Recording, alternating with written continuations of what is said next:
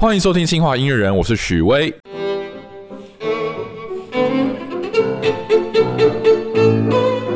今天我们邀请到了一个我以前的朋友来到我们节目，欢迎崔敏慧，耶 Hello，耶大家好 Hello，你在紧张什么啊我？很紧张哎，因为 podcast 就是听到声音而已，就是感觉好像用听觉反而会比较敏感，所以这个时候声音是不是要特别的好听一点会比较好？我觉得很好听啊。好，谢谢。我来讲一下，崔云慧是我以前大学的一个好朋友。哎、我们以前是在哪里认识的、啊？我们第一次见面是在那个清华乐集的乐团里面，对不对啊？对，你知道那个乐团现在怎么样了吗？我知道他们现在，他们最近要去演一出那个 AI 的音乐会。哦，对他们现在改名叫 AI 乐团了。嗯，等一下，我觉得得观众现在一定充满问号，说不知道我在讲什么东西。好，崔敏慧是我以前大学的同学，他现在还是大学的啊，他现在还是清华的的在学学生，对不对？你现在是清华的在学学生。对我现在是清华硕二的学生，嗯，你现在是资讯应用研究研究所所。对对哦，那你大学的时候是公共系？对我大学大学其实是我一开始是不分系进来的音乐组，然后当初进来因为不分系嘛，所以其实大学第一年的时候你就可以自由的选各种的课，然后去嗯找你自己的兴趣在哪里。嗯然后当时我后来修了一些公共系的课啊，心理学，嗯看到应该说看到他们的课纲有心理学，然后有看到一些哦人因工程的设计等等的，嗯就觉得哎、诶这个好像蛮不错的。然后后来我就进去了工业工程系。敏慧呢，就是一个非常典型的清华音乐人，对吧？因为你修了艺术学程，然后你是呃不分析音乐组进来，然后呃你又是清华乐集的团员，然后又当了清华弦乐社的社长，而且你现在又做了很多跟音乐相关的一些发展，对不对？嗯，可以这么说，就音乐，因为在清华嗯。到今年大概待了七年了，嗯。很久，嗯，而且都说七年之痒嘛，但是七年之间其实好像唯一真的没有少掉的就是音乐这一块。哦，对不起。OK，原来如此。好，好，这个要卡掉了？啊，先留着。嗯，我也觉得不用。好，今天敏慧来，我就特别轻松，一直胡言乱语。好啦，那到底敏慧这七年在清华有什么样音乐的故事呢？等一下我们就来细细聊聊。不过我想要先请问一下，你以前小时候是怎么样开始接触音乐的？接触音乐其实是从我从蛮小的时候就开始了，大概三岁吧。然后嗯三岁，对，但为什么是三岁呢？因为那个时候 其实到现在还有，就是雅马哈音乐班，哦就从其实他好像从一岁就开始那种班，可是我从三岁才去。一岁就开始那种班，我还真的不知道。我后来长大之后去查说，哎、三岁是最小的班吗？好像不是，哦好像是一一岁半就有一个什么天啊，什么什么幼班，打节拍的这样子。应该是我没有修过。对但因为刚好我家人也是音乐老师，然后我哦小学有去嗯雅马哈学，嗯所以就从那个时候开始学习到电子琴。嗯可是其实从小雅马哈的教学就是让你培养一些兴趣，然后让你学习一些呃很基很基本的音乐的技巧，嗯，所以那个就是属于小时候的事情。哎、我打个岔哦，雅马哈是三叶吗？对啊，OK，我觉得我们节目做到这边，现在应该很多观众觉得我们是在帮三 在帮雅马哈打广告，因为我们已经好连续好几个来宾都说他们从小启蒙就是从雅马哈开始。好像我身边我们这、嗯。这个身边没有一个人不是从雅马哈哦开始的，我觉得啦，好，那可能还是有。嗯，所以你就从小就是先从学电子琴，然后之后又怎么样开始学拉琴的、啊？哎、你有学拉弹弹钢琴吗？对对对，我一开始其实是弹钢琴，哦可是我我呃，因为其实是从很小的时候就嗯。有被带去上，所以有点像是呃电子琴音乐这件事情是很自动的被带入你的生活中，嗯。但是。呃，我在三岁到国小这段时间，其实并没有很长时间的练习。就是音乐对我来说，就是哎、诶好像有时候兴趣对好玩，我就去练。嗯。然后这样好啊，对啊，然后我第二个乐器是低音大提琴。那为什么会有这个乐器？其实是因为我在小学三年级的时候，嗯我就去转学考，考到呃国小的另一间国小的音乐班。哦，他们有音乐班，对，然后可是因为我小时候没有什么练习，然后乐理也没有学，嗯所以考进去音乐班的时候，考试考上了，嗯可是考进去的成绩不太好。哦，他还有这样，对，可是音乐班第一开始选乐器的时候，我记得啊，那个时候是依照你的成绩顺序，嗯。然后你可以去选除了钢琴，对你要的乐器，所以通常大家最想要的就是小提琴嘛，就是主角。嗯嗯然后慢慢的被选完了，然后到我的时候，其实那个时候我剩下不能说剩下，应该说那个时候我能选的是低音管跟低音管，对。你们学校有低音管？哇，你说把 soon 对不对？对，哦，OK，我刚才想我有讲错吗？我想说对低音管，低音管跟长号，嗯然后那个时候我就先选了低音管，可是因为那个时候就是咬，你知道咬合不正，其实。没有办法好好的吹管乐器，哦对对对对然后那个时候我有咬合不正，所以那个时候就我在当场很困扰的时候，有一个同学选到低音大提琴的，然后他就跟我很很善良的跟我说：“哎、你要不要？就是我可以跟你换乐器。”然后他就换成了巴顺，然后我就换成了低音大提琴。这是一个巧妙的机缘。对对对，哎，那小时候小学三年级拉低音大提琴，那个手拉得到那个把位吗？我真的很好奇这件事情。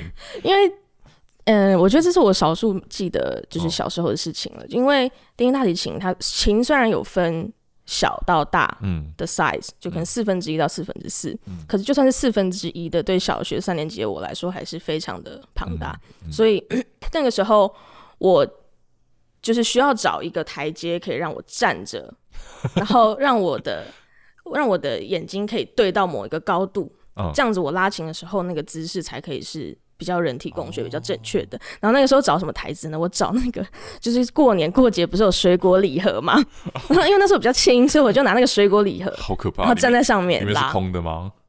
一开始是空的，哦天啊，那你真的很轻。对，可但后来就是可能需要装一点东西，OK，对好好可怕哦。对啊，对，不过还是就是一从小一路拉丁大提琴拉大，所以你主要都是就是从从小到大学都是拉 double bass 的时间比较多吗？还是有弹钢琴很多？嗯，我觉得一半一半。一半一半。其实，在音乐班，我从音乐班开始是小学三年级嘛，嗯。然后一直到国中三年级，我都是读音乐班。哦。但其实我在音乐班的这个时间里面，我并不是一个很勤奋好练的 学生，对，所以我觉得一半一半，就是哎、诶可能这个时候这个摸一点，那边摸一点，哦 OK，嗯。就是有看心情这样子。嗯，对，OK，然后之后就一路到了大学。那你除了在大学里面很认真的当一个大学生，上自己科系上面的课以外，是不是也参加了很多音乐活动？比如说清华乐集啦，然后清华弦乐社啊。先来讲讲弦乐社好了，你以前在弦乐社是不是还当过社长啊？我这其实也是一个小故事，嗯呃，因为乐集清华乐集，嗯就是现在的 AI 乐团，嗯乐集这件事情是我们每一每一位不分系音乐组进来的学生的必必修修，对。所以我们每一个人进来都需要去乐集，嗯。然后拉至少两年的乐团吧，我记得、嗯。嗯是吗？啊对，呃，至少我那个时候是四个学期，哦对，那那就是哎、不不不，六个学期，哦三年，三年。因为我有点忘记我是拉几个学期，可能你跟我不一样的届次规定不一样。对，然后那时候在乐集就会认识蛮多不同的朋友的，嗯因为像在月季，虽然是说我们不分系的学生一定要修，可是有蛮多外系的学生，他们本身也有音乐的专长嗯，他们就可以一进来一起拉乐团这样。然后那时候认识了。呃，那时候比较活泼，然后认识了蛮多朋友。现在也很活泼、啊没有，那时候比较活泼，真的经过太多黑历史。然后，呃，就认识蛮多朋友的。那些朋友其中有一两位是本身就是弦乐社的同学。嗯然后那个时候他们就有来聊天说：“哎、我们弦乐社现在很缺低音大提琴哦的、就来啦。来啦这样。对，嗯然后我就想，哎、好像。嗯，可以多一个管道去练习，而且是不同的群体。嗯然后我觉得，哎、好像可以去试试看。啊然后我就进去加入了弦乐社。嗯嗯但是，嗯，一开始的互动其实仅止于就是我在他们练习的时候出现，出现，然后协助他们啊练。但是没有跟他们交朋友这样。对，然后可能时间久了之后，跟他们也慢慢的熟起来了。然后哦日久生情，啊，对，日久生情。然后到了下一个学期，准备要选下一届社长的时候，嗯因为我们是投票制，嗯嗯然后我刚好以就是只有差一票，然后我就变成社长。嗯。其实我那个时候没有想到会这样，因为我本身不是社团里面的、固定班底，对然后呃，我可能本身也没有那么那么强烈的贡献的心理嘛，嗯所以当时就是因为这个因缘际会，然后进到弦乐社，然后成为社长。那在清华乐集呢？你会花很多时间在乐集里面吗？嗯，花很多时间吗？好像也不能说花很多时间诶、就是练习的时间一定有出的时候来这现。样子哦。对，然后有哪个个部分如果真的很需要练习，嗯就会再花一些时间练。啊啊，对，我记得以前就是我我除了我自己也有我自己也是清华乐器的团员，然后我当过一年的团长，然后我我好像也有去清华弦乐社帮忙过。可是那时候你还没入学，嗯对，应该是。然后我有去交大，因为就是友情，我去交大的管弦乐社去协助他们当枪手。然后有一次，我就记得当着当着，就突然就听说，哎，他们又找了一个清华的，是清大的那个 D double bass 来当枪手。然后后来就发现是你，可是我没有跟你遇在同一起同一同一个练团试过。你没有跟我在同一个练团试过吗？嗯，我就想到你会这么说，所以我找了照片出来给你看。怎么会这样？哦，记得吗？这张照片。哦。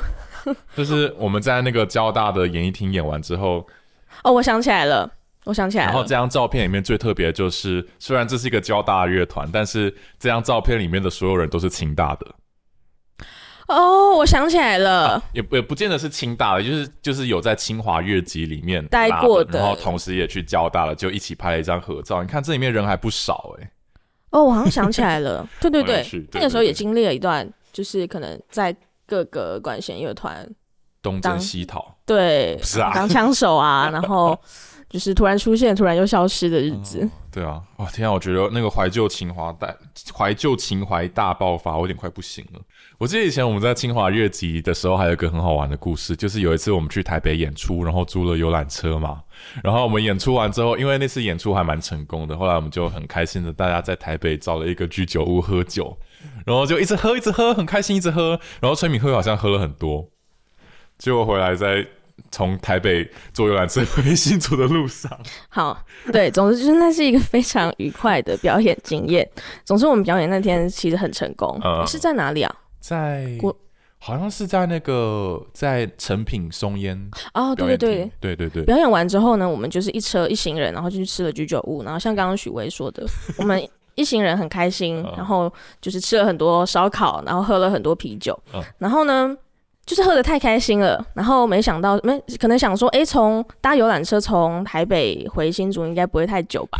然后我那个时候就很放心的喝了一大堆，然后结果喝了一大堆之后，你知道啤酒就是会利尿，利尿，对。然后呢，在游览车上刚好经过那个龙潭附近的时候，哦，你还记得是哪个休息站的？对，我记得是龙潭休息站吗好吗？像是吧，某个休息站。某个休息站就对了，反正就是离新竹很近了。本来我们没有要停休息站，我们是直接要直达新竹的，对，因为那时候很晚了，嗯然后可是没办法，我真的从一上车后的十分钟，就觉得然后一妙。不妙，因为真的很想要上厕所，然后我就一直忍忍忍忍忍忍忍到我真的不行了之后，然后我就问司机说：“司机，请问可以停一下下一个停休息站吗？”他说：“哦，可是还有十分钟哦。”然后我就说：“哦，好。”可是我已经忍到不能再忍了，所以我就跟那个时候我最好的朋友说：“哎、你你身上有塑胶袋吗？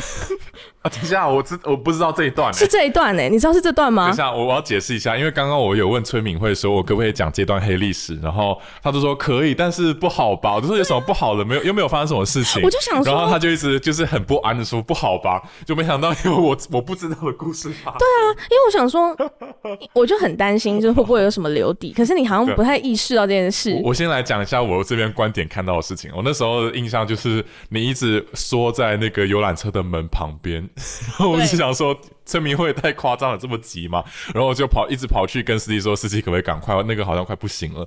然后司机就好，然后就赶快快马加鞭开到休息站，然后门一打开之后，就看到村民会冲那个门直接冲出去。对，这是我的这是我的记忆，但是嗯，嗯，还有什么我不记得的事情那？可能是我藏的蛮好的。为什么要整个人冲出去呢？就是不要被任何人看到啊！而且只留一个背影，当然是要藏什么东西啊，对吧？哦，所以我们的故事有出入哎、难怪我刚哦刚就是在跟你聊的时候想说，嗯，我我不知道这件事情，我不知道这个细节。好，拍手。对，好，没关系，我们就就到这边点到为止。对，好了，那在清华大学大学部的时候，有这么多音乐相关经验，嗯那你毕业之后，你会有想要把这些音乐的经验结合到你的工作吗？其实会耶，我觉得应该是说非常希望可以把音乐结合到未来的工作上。是不是也是因为这样子，所以你大学毕业之后没有马上就是继续去念研究所，或是直直接去找工作，而是你花了一年的时间，有一个像是 Gap year 的一个旅途这样子。没错，嗯，但是其实这个心路历程，我觉得可能有不少人有跟我类似的经历吗？嗯。因为其实从呃音乐班的话，其实从很小的时候就开始练习，所以刚刚有说到，就是可能音乐很自动化的就被带入你的生活，嗯。然后通常这这一类型的物件或者事情呢，呃，可能自自己就会比较少去关注到或去珍惜这件事情，嗯。所以其实一直到高中，一直到其实大学的前期，我一直都觉得，诶，音乐不就是那样吗？就是我，嗯、已经会的一项技能，然后在我需要的时候，或者我疲累的时候，我需要能量的时候，我有兴趣的时候，我去练习这样。嗯，然后，可是后来到了大学的后期三四年级的时候，发现其实音乐不只是这样的一个角色，嗯。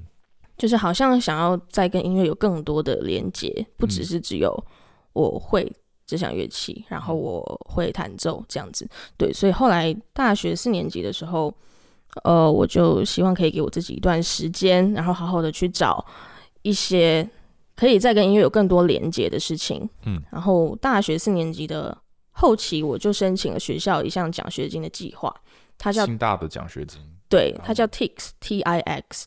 T I X 对，然后它是一一项奖学金，专门提供就是可能以色列跟台湾之间的学生可能实习、创业或者是就学相关的一些奖学金。专门是以色列。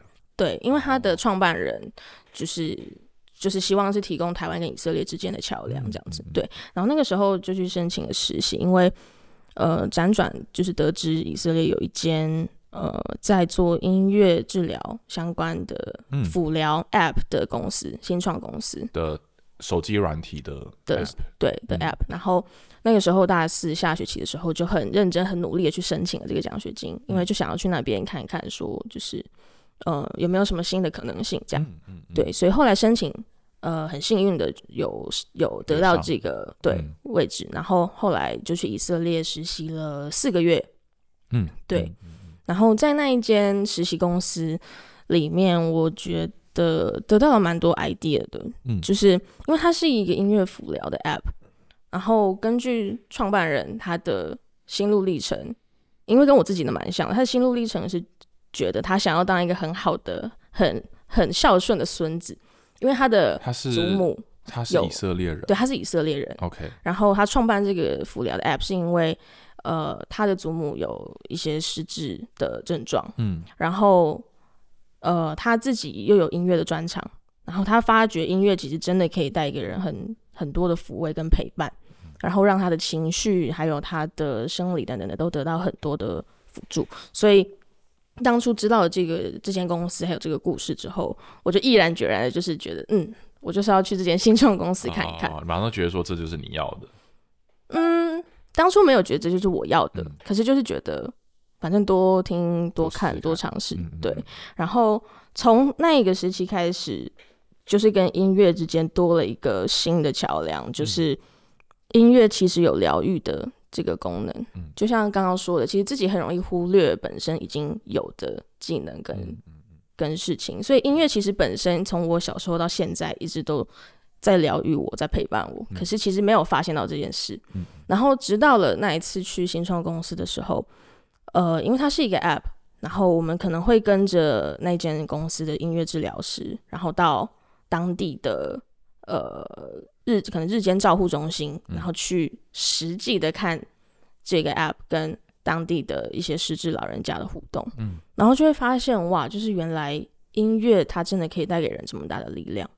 这家公司叫什么名字啊？嗯、它之前叫 Together，嗯，一个二，然后 Gather，哦，就是 Together Together 的意思。对，哦然后它现在改名了叫 Solo，Solo 就是 S O L O 独奏的 Solo。哦，对，OK。大家有兴趣的话，可以去查查看。对啊，嗯那我蛮好奇，说他，你说他用音乐治愈这些老老年人嘛？但他是什么样类型的音乐？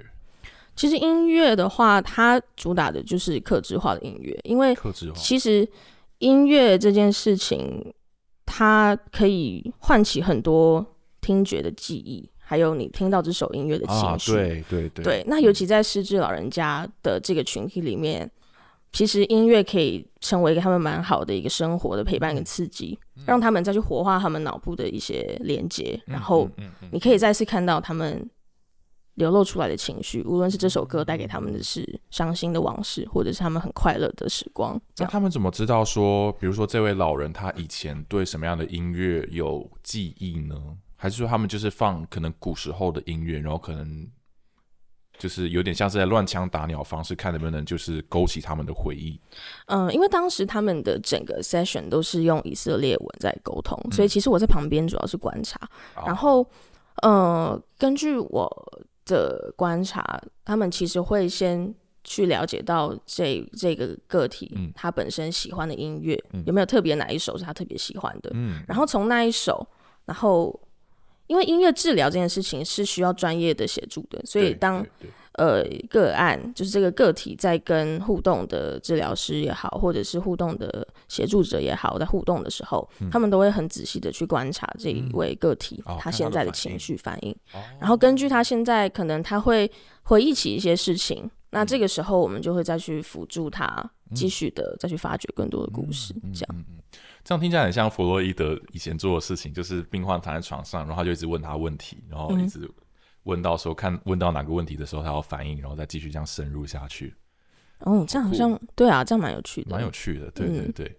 哎，那我们之前聊天的时候，你有说过，你在这个经历之后，你发现音乐治疗跟音乐疗愈还是有一点不太一样，对不对？对。那你觉得它不一样是在哪里？疗愈是什么？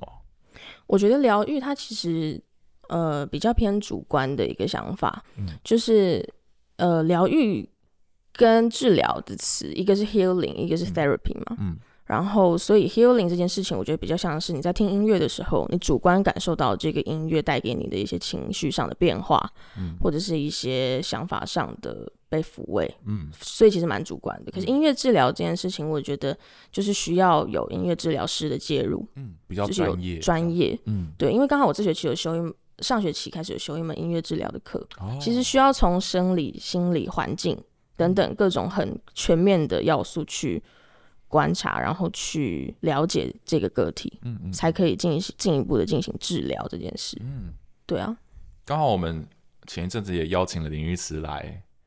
哦，玉慈，他他也是他现在是专业的心呃音乐治疗师，说不定我们可以找机会来在。三个人一起来聊聊这个。对啊，我蛮想，其实蛮想要知道，就是音乐治疗这件事情到底是怎么一回事。对，而且听说不同国家会有不同的方式。嗯哼，对，好像美国跟英国又不太一样。对，嗯，也也许之后。不过你在以色列实习了四个月嘛？对。那但是你 gap year 的时间是是一年的时间。嗯那所以在四个月之外，你还有去做其他的活动吗？嗯，因为 gap year 是一年，然后。呃，这个这一年里面其实发生了很多事情，然后也是让我跟音乐有更多更多连接的一年。嗯，那呃，刚刚有先提到前面四个月是去实习，新创公司实习。那呃，为什么说发生很多事？是因为在在实习的最后一个月的时候，嗯，我突然接到家里的电话，就是因为我本身我的奶奶也有失智症，嗯，然后。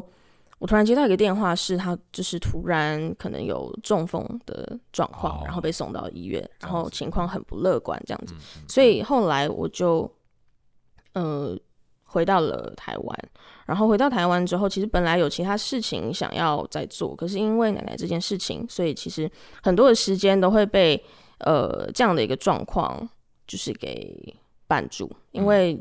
就是非常担心嘛，所以需要照顾等等的。那这个时候其实情绪也相对的很低落，嗯，然后蛮抑郁的。因为这个状况其实，嗯，每个人其实应该都有经历到，就是家人的生离死别等等这样子的一个议题。那这个时候其实非常非常需要一个支柱，嗯。那当时我就在想说，哎，呃，如果我没有这么强大的力量，可以去再去到外面去有更多的探索的话，那。搞不好，我原本这个很熟悉，就是清大这个环境里面有一些资源，嗯，可以让我来，就是呃，尝试新的东西，对，尝试新的东西。然后当时我就有看到清大有开两门音乐、流行音乐相关的课程，哦，对，哎，一门是流行音乐应用，然后一门是音乐产业创新与营运，嗯，对，这两门。然后是开放给社会人士的吗？呃，没有，他是他是就是给校内的学生给，校内学生？对，当时但当时我我是以旁听的身份去哦，听那门课，嗯嗯，对，所以呃，当时就觉得天哪，我特别急切的想要再去寻求 音乐上的一些协助，因为嗯就是。对啊，这么长时间的陪伴，然后又遇到这样子的一个事嗯情，所以在这个流行音乐课程中，就是我又得到了跟音乐之间的另外一个连接，就是音乐创作这件事。嗯嗯，对创作歌曲，对，创作歌曲，就是呃，因为像我跟你，其实我们的出身都是从古典开始的，对对对，可是古典这件事情，就是在一开始练的时候，你就是很被动的看着谱去练，然后到了后续再长大的时候，你可能会有自己对这个乐曲的诠释，然后自己再去多跟这个古典音乐有更多的连接，这样子。然后，可是我的话，呃，我不是像你这么就是好学，然后这么有自己诠释的一个人，所以在我我在古典音乐这个时期比较被动，嗯。就是很被动的去练习，然后接收这个谱想给我的东西。嗯。那创作这件事情，我觉得其实是反过来的，对，让我主动的去跟音乐就是有一些沟通，嗯。对，因为我觉得每个人他其实跟音乐之间有他们自己的语言跟对话，所以我觉得这件事情很还蛮重要的，就是在这个时间我学到了创作。那嗯，这这个课程它给我很大的力量，是因为呃，当时其中一门课程，我们最后有一个成果发表，嗯，然后就是在那个成果发表的这个途中，我们讨论，然后分析，然后删改了很多计划之后，我们决定就是出一张我们那一门课自己学生的小专辑，专辑哦，对后来没有压成实体，但是在那个过程中，就是跟很多音乐的创作创作人，然后音乐的混音、编曲等等的，或是创作词，或者是像 A N R，就是设计一些呃跟活动企划有关的内容，或者是你要怎么去行销等等这样子的事情，所以就接触到了很全面，我觉得蛮全面的一个呃自己尝试的流行音乐的创作过程。哦，它真的是就是很完整的整个流程，你都经历过了的一个课，是不对？对，而且那门因为在课程里面的同学都是在校的学生，所以其实有很多的机会可以去了解到啊，原来其实清大里面有真的有非常多。就是像这样子，自己很认真、很努力在耕耘的音乐人，嗯，嗯。对啊，所以其实有很多的创作人和蛮多的清大的乐团都可以去关注跟认识。嗯，顺便帮我们清华推广一下，这样。对啊，清大里面其实非常的多元，我觉得。那门课是哪一个单位开的啊、是音乐系，音乐系开的，对音乐系开的。OK OK，原来如此。那你是不是还去了一间工作室实习？对，那间工作室就是在新竹的一间呃，也是音乐工作室，嗯它叫迷声工作室。弥声工作室，对，当时草间弥生的那个弥生吗？把声改掉，声是声音的声，哦，OK OK，对，嗯嗯，对，然后呃，民生工作室的这个实习呢，其实就是非常非常连贯的一个一个过程，因为在实习回来之后，我就是修了这两门课程嘛，然后在这两门课程里面。刚好有学到了一些创作，然后混音跟编曲这样子的一个流程，可能没有自己操作到，但是我们还是有一个 team，然后完成了自己的作品这件事情。那到工作室实习呢，其实因为它也是音乐工作室，所以在里面也学到了很多，就是可能有关音乐的呃编曲的一些技巧，或者是我们在创作的时候，我们有一些什么样子的呃。美感要注意，这样子、对。然后那个时候进到工作室实习，我们刚好的企划就是一项要我们五个人，我们总共五个实习生，然后五个实习生，然后一起完成一首具有完整 A N R 跟编曲，然后词曲跟音乐主题的一首歌。不好意思，我打个岔哦，什么是 A N R？对，An artist, Artist and Repertoire。嗯对对对嗯对。然后我们那时候五个人，呃聚在一起，从音乐的主题，我们想要诉说什么样子的主题，然后歌词的内容走向要是什么，然后一直到我们的词要往哪一个方向写，我们究竟是想要写出我们自己的故事，还是说像目前台湾的独立乐团蛮主流的一个方向，嗯，去写，还是说我们想要以商业化的方式去写？其实这个决定的过程中，都需要蛮多的分析跟就是决策。对，那在这个过程中，其实也学到了很多，嗯，在创作音乐的时候需要注意的一些点，比如说你在写词的时候，你要注特别注意到，嗯，呃，它的音韵。上扬，那你的哦音高其实就要跟着对往上。但其实这件事情好像其实没有那么简单。然后你要去符合韵脚的话，嗯呃，这件事情其实需要很多的练习的。那我问个问题哦，是先写词还是先写词再写旋律，还是两个并行？哦，这个问题，然后从以前就是有非常多人不同就是有这个流派对不同的流派。嗯有人说可以先有词，因为你词出来之后，呃，因为词其实代表你整个故事的主轴跟中心，所以你有词出来之后，你就很清楚的知道你这首音乐想要带给人什么样的感觉，嗯。然后再去谱曲。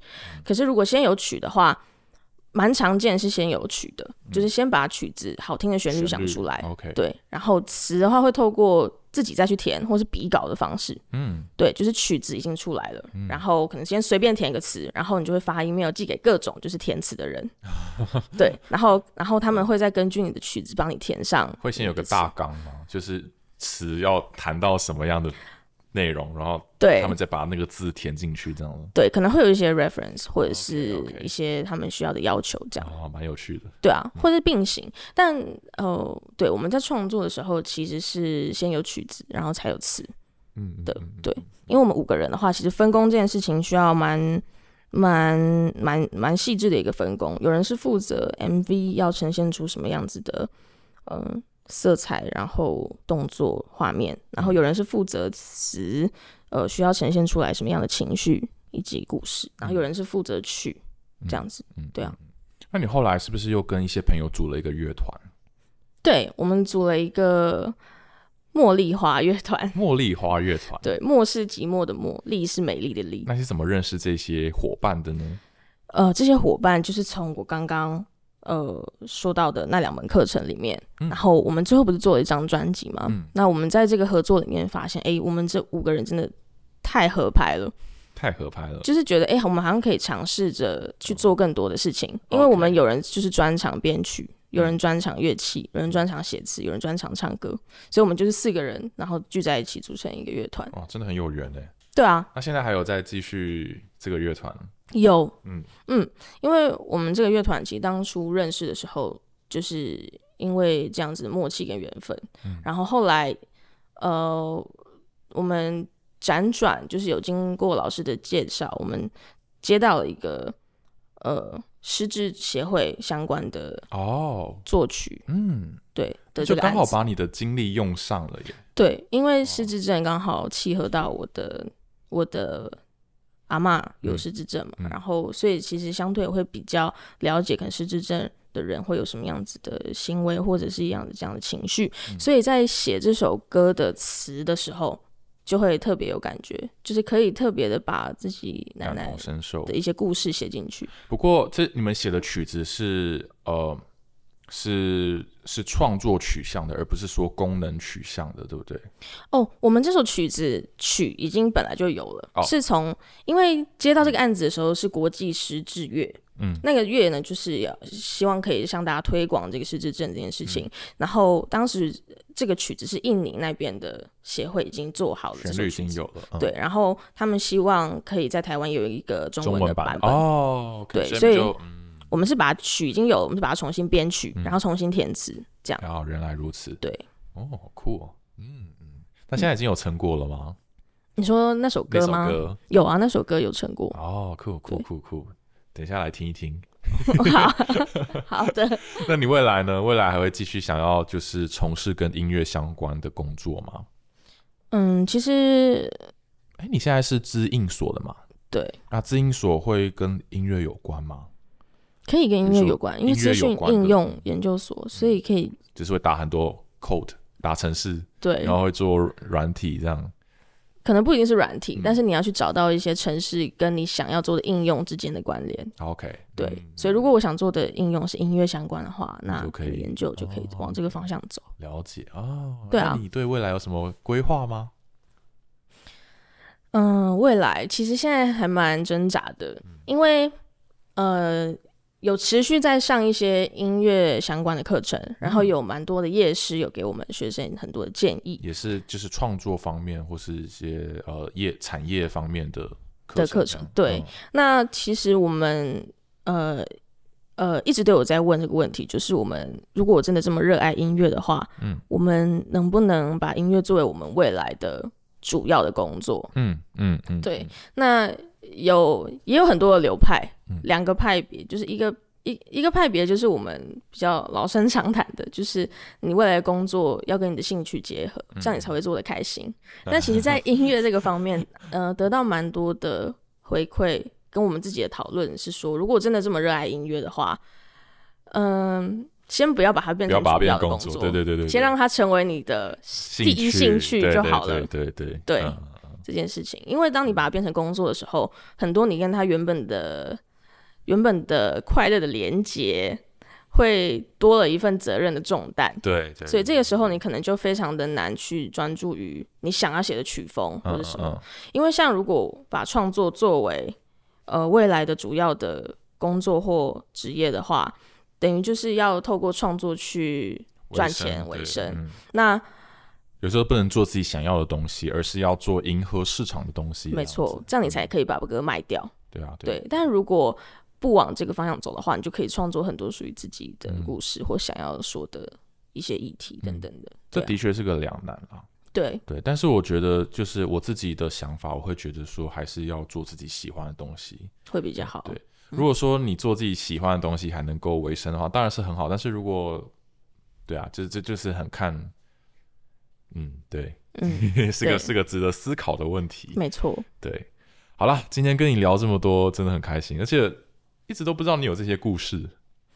嗯，嗯所以我们 我们毕业之后就有有失联了一段时间，对我们失联了大概大概三年吧。三年。对对对，就是对啊，嗯嗯，对，然后没想到是三年之间发生这么多事情。没错，然后许巍已经成为一位非常 没有啦，没有啦。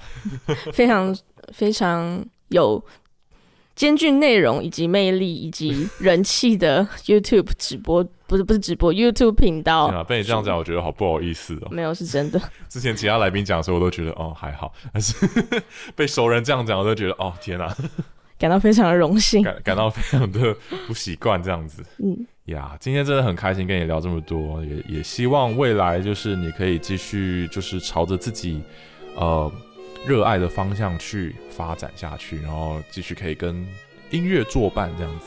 嗯，谢谢，好了，那我们今天的节目就先到这边喽，感谢你的收听，这也是清华音乐人，我们下次再见，拜拜